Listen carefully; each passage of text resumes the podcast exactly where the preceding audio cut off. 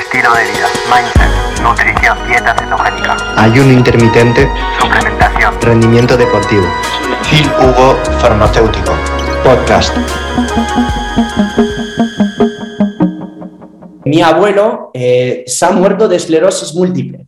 Le han detectado esclerosis múltiple, que es la enfermedad de Charcot, y eh, yo en la época, eh, pues todavía no estudiaba farmacia y es algo que he estudiado bastante después, porque me he dado cuenta que es una enfermedad autoinmune y como la gran totalidad de enfermedad autoinmune, hay un vínculo muy profundo con tu intestino, tu estado inflamatorio en el cuerpo. Te voy a explicar por qué la dieta cetogénica podría ser una terapia coadyuvante a la esclerosis múltiple Em, verificada por evidencia científica y de hecho te voy a presentar ahora los estudios. Y para contestarte rápidamente, la dieta cetogénica es una herramienta fabulosa para poder controlar todos los síntomas que estás sufriendo. Y te voy a demostrar por qué. Pues explicando a todas las personas qué es la esclerosis múltiple, la esclerosis múltiple es una enfermedad neurológica. La primera persona que lo ha detectado, pues este francés, que se llama Jean-Martin Charcot, en 1868, y que ha descrito los primeros síntomas de una persona que sufría de esclerosis múltiple.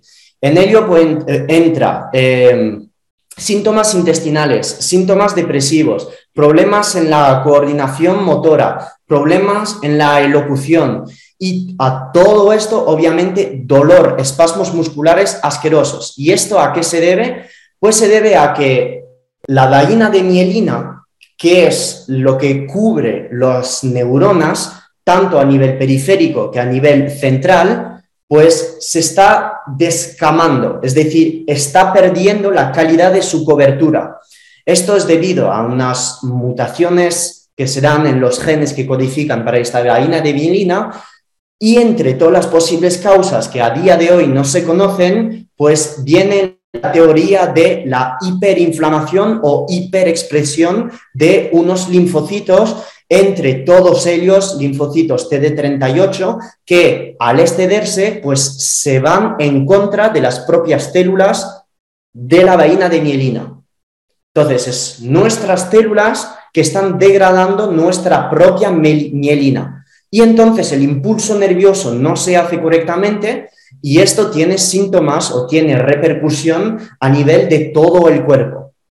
¿Se entiende entonces? La esclerosis múltiple es básicamente esto, una degradación de la calidad de la vaina de mielina.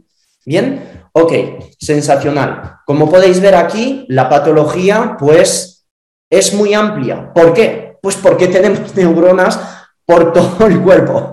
Entonces, Sufrimos de disfagia en pacientes con esclerosis múltiple, eh, problemas musculoesqueléticos, debilidad, espasmos, ataxia, eh, dolor por todos los lados, problemas intestinales, incontinencia, diarrea, estreñimiento, problemas urinarios, misión constante, siempre ganas de ir al baño, eh, problemas de fatiga central, depresión, en fin, todo lo que está relacionado con, con eh, problemas nerviosos, pues lo tenéis. Y como todas aquellas enfermedades autoinmunes, hay un componente inflamatorio y hay un componente intestinal.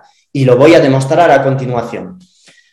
Perfecto. Yo cuando he visto toda esta sintomatología central, es decir, por qué los pacientes con esclerosis múltiple tienen problema al hablar, tienen problema de coordinación motora, ¿Por qué los pacientes con esclerosis múltiple sienten constantemente fatiga, sienten constantemente pues, este, em, esta falta de claridad mental? A nivel central tenemos una disminución de la, de la expresión de transportadores que son los responsables de absorber la glucosa dentro de las células. Y en este caso, como estamos en el cerebro, estamos hablando de los transportadores GLUT3 en el músculo, si tenéis mis cursos, ya sabéis y conocéis los transportadores GLUT4, que son los responsables de coger la glucosa dentro de la sangre y hacerlos entrar dentro del músculo, igual dentro del tejido adiposo. En el cerebro nos encontramos mayoritariamente con transportadores GLUT3.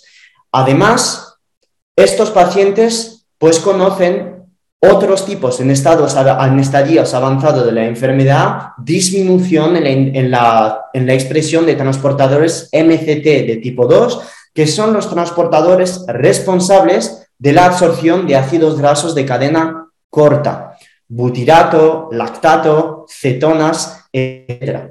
Entonces, en este tipo de tratamiento, ¿qué encontramos para la esclerosis múltiple?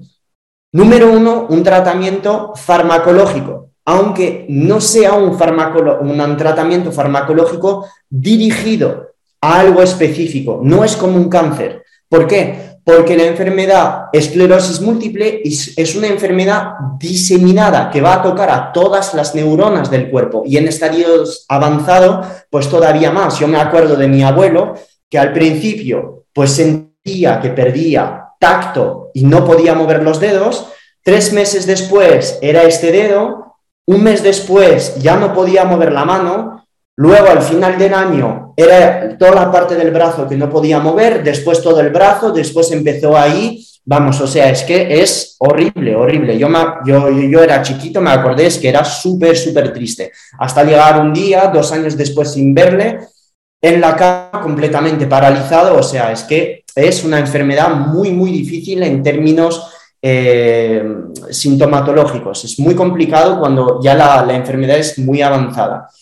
Eh, no soy especialista, no soy médico, eh, probablemente haya diferentes estadios de la enfermedad, diferentes tipos, pero para que tengáis una, una idea global de lo que es esta, esta enfermedad. En el tratamiento no os lo voy a leer todo ahora, hay varias perspectivas y no tiene sentido de que ahora te hable del tratamiento porque probablemente sea muy personal. Hay terapias inyectables, inyección de interferones, acetato de glatiramer, que como podemos ver son terapias muy innovantes que son dirigidas a transformar un cierto tipo de células proinflamatorias y al estar sometiendo este tipo de células que te están inflamando a este fármaco, las estamos transformando en células antiinflamatorias. Todo esto se llama de terapia con interferones. Hay terapias orales, eh, como el single mid, toda la terapia con eh, teriflunomide. Todo esto, si me quieres preguntar, pues me preguntas y te, te explico un poquito más. Y después, dentro de del tratamiento de la enfermedad de esclerosis múltiple, te puedes encontrar con pues, eh, alternativas naturales, es decir, un tratamiento sintomático, un tratamiento que vamos a usar para paliar los síntomas. Pero aquí no estamos hablando de paliar la causa, estamos paliando los síntomas. Entonces, es por ello que es un tipo de enfermedad que hoy en día se caracteriza casi de irreversible, pero que podemos frenar la progresión. Frenar la progresión. ¿Y frenar la progresión cómo? Pues ahora lo vamos a ver. Tú estás sufriendo ahora de síntomas a nivel urinario y a nivel intestinal. Esto mm, con suplementos y alternativas naturales va a ser bastante, bastante complicado de tratarlo. Las misión frecuentes, esto se tendrá que hacer, supongo que lo tienes en tu tratamiento, si no es el caso, pues el médico te lo tendrá que prescribir con anticolinérgicos y con otros fármacos que llamamos los antimuscarínicos, que van a ser los responsables de hacerte mear menos. Y estos no son fármacos que van a tener o dañar tu salud, son fármacos que en tu caso pues van a beneficiar tu calidad de vida e indirectamente impactar sobre tu depresión, sobre los posibles síntomas de fatiga que puedas tener y entonces hacerte vivir mejor con la enfermedad. Otro tratamiento cognitivo, y esto ahora vamos a pasar un poquito más tiempo, es entender la patología o la causa de la enfermedad. La causa de la enfermedad básica es un déficit de, las vainas de mielina, es decir, una falta de las vainas de mielina en absorber correctamente la glucosa porque ya no están codificando para los transportadores GLUT. Y en estadios más avanzados estamos incluso perdiendo la capacidad de absorber cetonas, lactato, etc. En estadios primeros o primarios de la enfermedad estamos con una falta enorme de capacidad de absorber la glucosa. Entonces, una terapia o una perspectiva para sanar los pacientes con esclerosis múltiple es enseñar al cuerpo a usar otra gasolina. ¿Y cuál es esta otra gasolina? Hacerle generar cuerpos cetónicos. ¿Por qué? Porque el cerebro tiene la capacidad de usar cetonas, de usar butirato, de usar lactato, que son ácidos grasos muy similares a los cuerpos cetónicos, proveniente del metabolismo muscular, cuando hacemos ejercicio de alta intensidad, el lactato también se va hacia el cerebro para poder aportar este tipo de energía y que el cerebro se mantenga vivo. No te estoy diciendo hacer ejercicio de alta intensidad, te estoy explicando lo que es el lactato. El butirato se obtiene desde la fermentación de la fibra en la dieta o si no, comiendo mantequilla de tipo ghee o cualquier grasa de la carne que son muy ricas en ácido butírico. Una dieta cetogénica y un estilo de vida cetogénico, es decir, controlar sus picos de insulina, controlar la cantidad de carbohidratos que ingerimos en la dieta, la realización de ayuno intermitente, todo esto es un estilo de vida cetogénico. Y nos interesa en tu caso particular, tener constantemente cetonas en sangre para educar al cerebro a usar estas cetonas y dejar de depender tanto de la glucosa.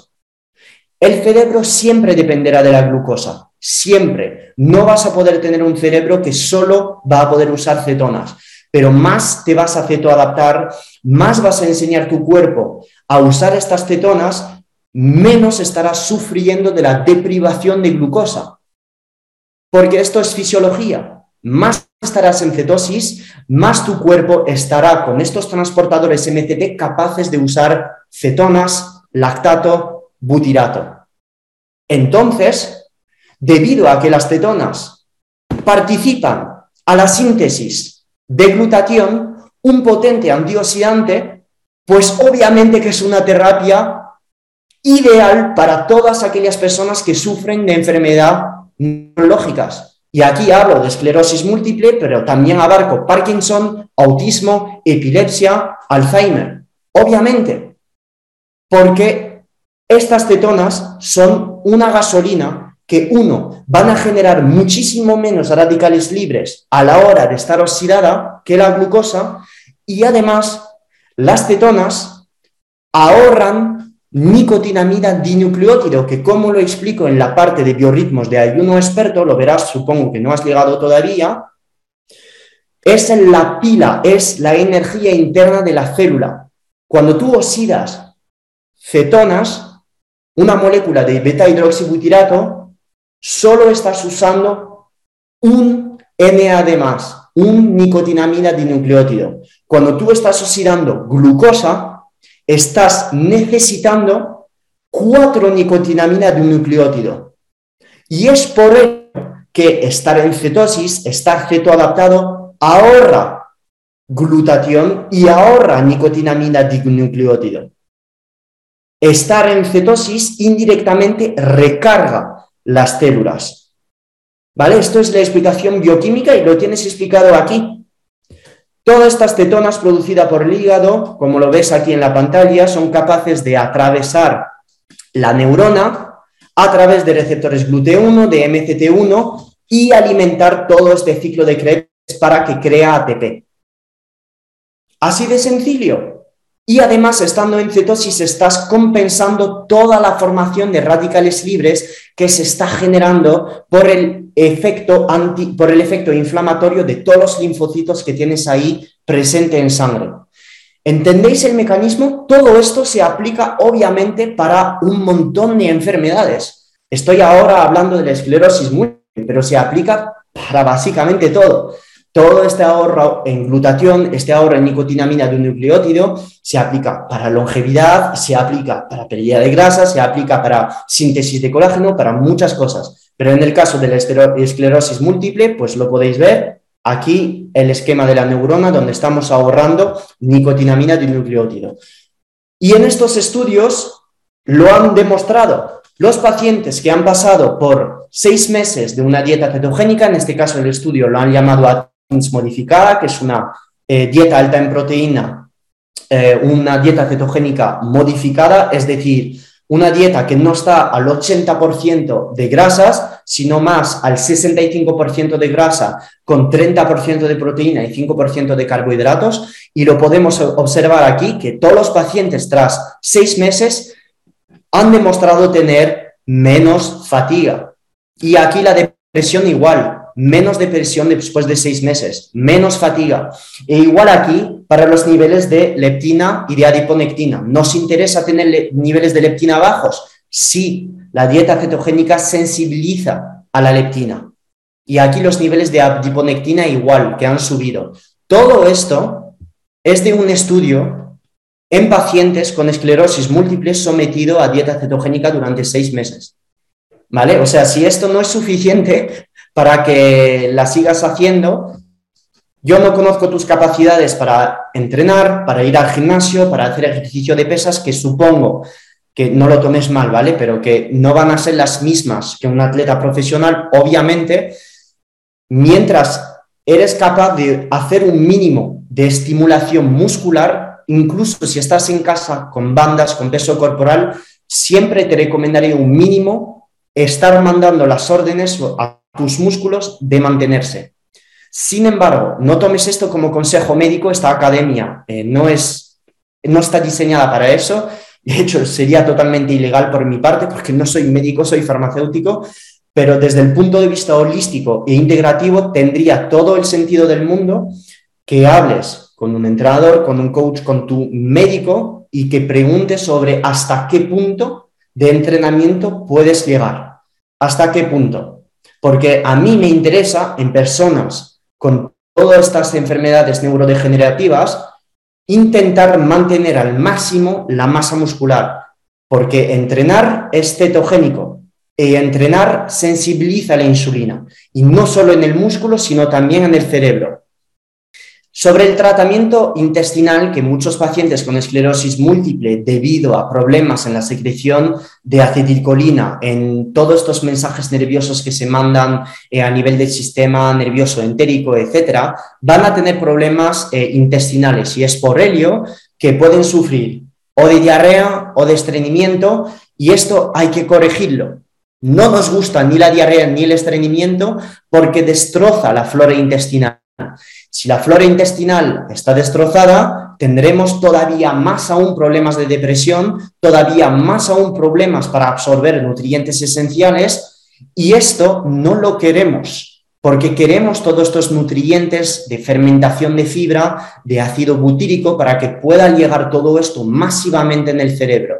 Entonces, para corregir el estreñimiento, la gran mayoría de veces con una ingesta correcta de potasio, de fibra, de agua y supuestamente de suplementación estratégica, como por ejemplo puede ser ingestas altas de magnesio citrato con una ingesta correcta de agua entre 30 a 35 mililitros por kilo, todo el estreñimiento se irá. Para saber más sobre el estreñimiento y cómo hacerlo, en Ayuno Experto tienes en la parte del sistema intestinal todo el combo de suplementación para el estreñimiento. ¿Ok? Y evitar el gluten, lácteos y cualquier tipo de moléculas que te puedan inflamar. Y eso vale no solo para pacientes con esclerosis múltiple, sino para personas con cualquier síntomas a nivel digestivo, que siempre están con digestiones pesadas. ¿Por qué? Porque siempre y cuando estarás comiendo un alimento que te inflama o al cual tienes intolerancia o alergia, vas a estar generando una reacción inflamatoria, es decir, unas células inmunitarias a nivel intestinal que van a secretar moléculas proinflamatorias para poder dejar todo estas eh, antígeno proveniente de la, de la comida estar disminuidas, es decir, disminuir la cantidad de antígeno proveniente de la comida. Y es por ello que en personas que sea con esclerosis múltiple, con Alzheimer, con Parkinson, con hipotiroidismo, todo esto, todo este tipo de enfermedad autoinmune con psoriasis, artritis, no seré nada partidario de meter ni lácteos ni gluten. Algunos lácteos que podría tolerar, pues sería lácteos provenientes de cabra, lácteos provenientes de oveja, o si no, personas que mm, no quieren queso, pero sí les gusta suplementos deportivos, en, y elegir hidrolizados de proteína whey y no concentrados de proteína whey. Este tipo de elecciones. ¿Por qué? Pues porque desde el momento que tú estás aportando a tu cuerpo a nivel intestinal una molécula que es muy difícil digerir o que tu cuerpo no reconoce, estás todavía más levantando la inflamación. Es un poco como perjudicar todavía más tu enfermedad. Entonces, en estos cuadros clínicos, siempre seré partidario de elegir formas radicales de nutrición. No gluten, no lácteos, e iré hasta decir al paciente, hazte un test de intolerancia alimenticia o incluso test genéticos para saber si tienes otros tipos de intolerancia. Y estoy hablando aquí de FODMAPs, intolerancia a histamina, intolerancia a salicilatos, intolerancia a oxalatos. Ir hasta eso de profundo, porque un alimento puede ser keto, puede ser sano, lo que no tiene sentido como definición, un espárrago es sano, pero si tú tienes intolerancia a los FODMAPs, te estás destruyendo todos los días, porque no puedes digerir estas moléculas y te estás autogenerando inflamación. Bien, estoy repitiendo aquí conceptos de ayuno experto, se debe notar. Mejor repetir para que se quede y si tenéis dudas, obviamente yo contesto. Y último punto, y te dejo hablar ahora, Adrián, que supongo que tienes dudas, suplementación neuroprotectora. Esto puede estar considerado como suplementación para, entre comillas, rendir mejor a la hora de estudiar o estar en un túnel de foco mental a la hora de presentar hacer una presentación, eh, estar con un management de un equipo grande, es decir, hacer mejor frente al estrés eh, oxidativo que pueda pasar a nivel neuronal. En tu caso, hay un alto estrés oxidativo a nivel neuronal, un altísimo estrés. Entonces, sí que tendría sentido una suplementación crónica de algunas de estas herramientas. Por ejemplo, el Jingo Biloba es un potente inhibidor de acetilcolina esterasa, que es una enzima responsable de disminuir las concentraciones de acetilcolina en tu cerebro. El jingo biloba inhibe la enzima responsable de disminuir la acetilcolina, que es una molécula muy importante en tu caso, porque es la responsable de la coordinación motora, de tu elocuencia, de tu capacidad de hablar rápido, de pronunciar frases correctamente. Por ello, la suplementación con moléculas inhibidoras de acetilcolinesterasa, como por ejemplo son los gingólidos, moléculas que puedes encontrar en Jingo biloba, pues puede tener sentido. La fosfatidilserina que puedes ver aquí es una molécula que está participando a la estructura química de la vaina de mielina. ¿Tiene sentido suplementarse en fosfatidilserina? Obviamente, en tu caso tiene mucho sentido. El alfa-GPC igual es un precursor de acetilcolina. Se llama alfa-glicerofosfocolina. Es el suplemento de colina con mayor biodisponibilidad del mercado. Es un precursor de acetilcolina. Y luego todos estos aquí son antiinflamatorios y antioxidantes. Vas a decir, sí, hostia, la berberina también, pero si esto hace todo, es sensibilizar a la insulina, antiinflamatorio, sí, la berberina impacta a nivel neuronal, tiene un, componente muy antiinflamatorio a nivel neuronal. Y el ácido alfa-lipoico es porque es precursor del glutatión. El DHA es porque participa en la composición de la vaina de mielina. El oleocantal es una molécula que está dentro del, aceite de oliva, es un concentrado de un polifenol del aceite de oliva. La cafeína es porque hay decenas y miles de estudios que demuestran que los polifenoles del café y la molécula de cafeína, al aumentar la dopamina, participa a la neurogénesis, a la creación de BDNF. Y la hipigalocatequina de té verdes, porque es un polifenol del té verde que es un potente antioxidante precursor de vía MPK, que sensibiliza la insulina. Bien, entonces aquí, en mi opinión, yo no soy médico, pero en mi opinión de aquí puedes sacar mucho, mucho, mucho partido los médicos que están aquí, por favor, no tomarlo mal, pero esto en la facultad no os lo han enseñado. Entonces, si no lo aprendéis, no lo podéis saber. Si no lo aprendéis por vuestra cuenta, no os podéis daros a la idea, porque esto es básicamente alternativa natural. Y si hacéis una búsqueda del mecanismo, tiene mucho, mucho sentido.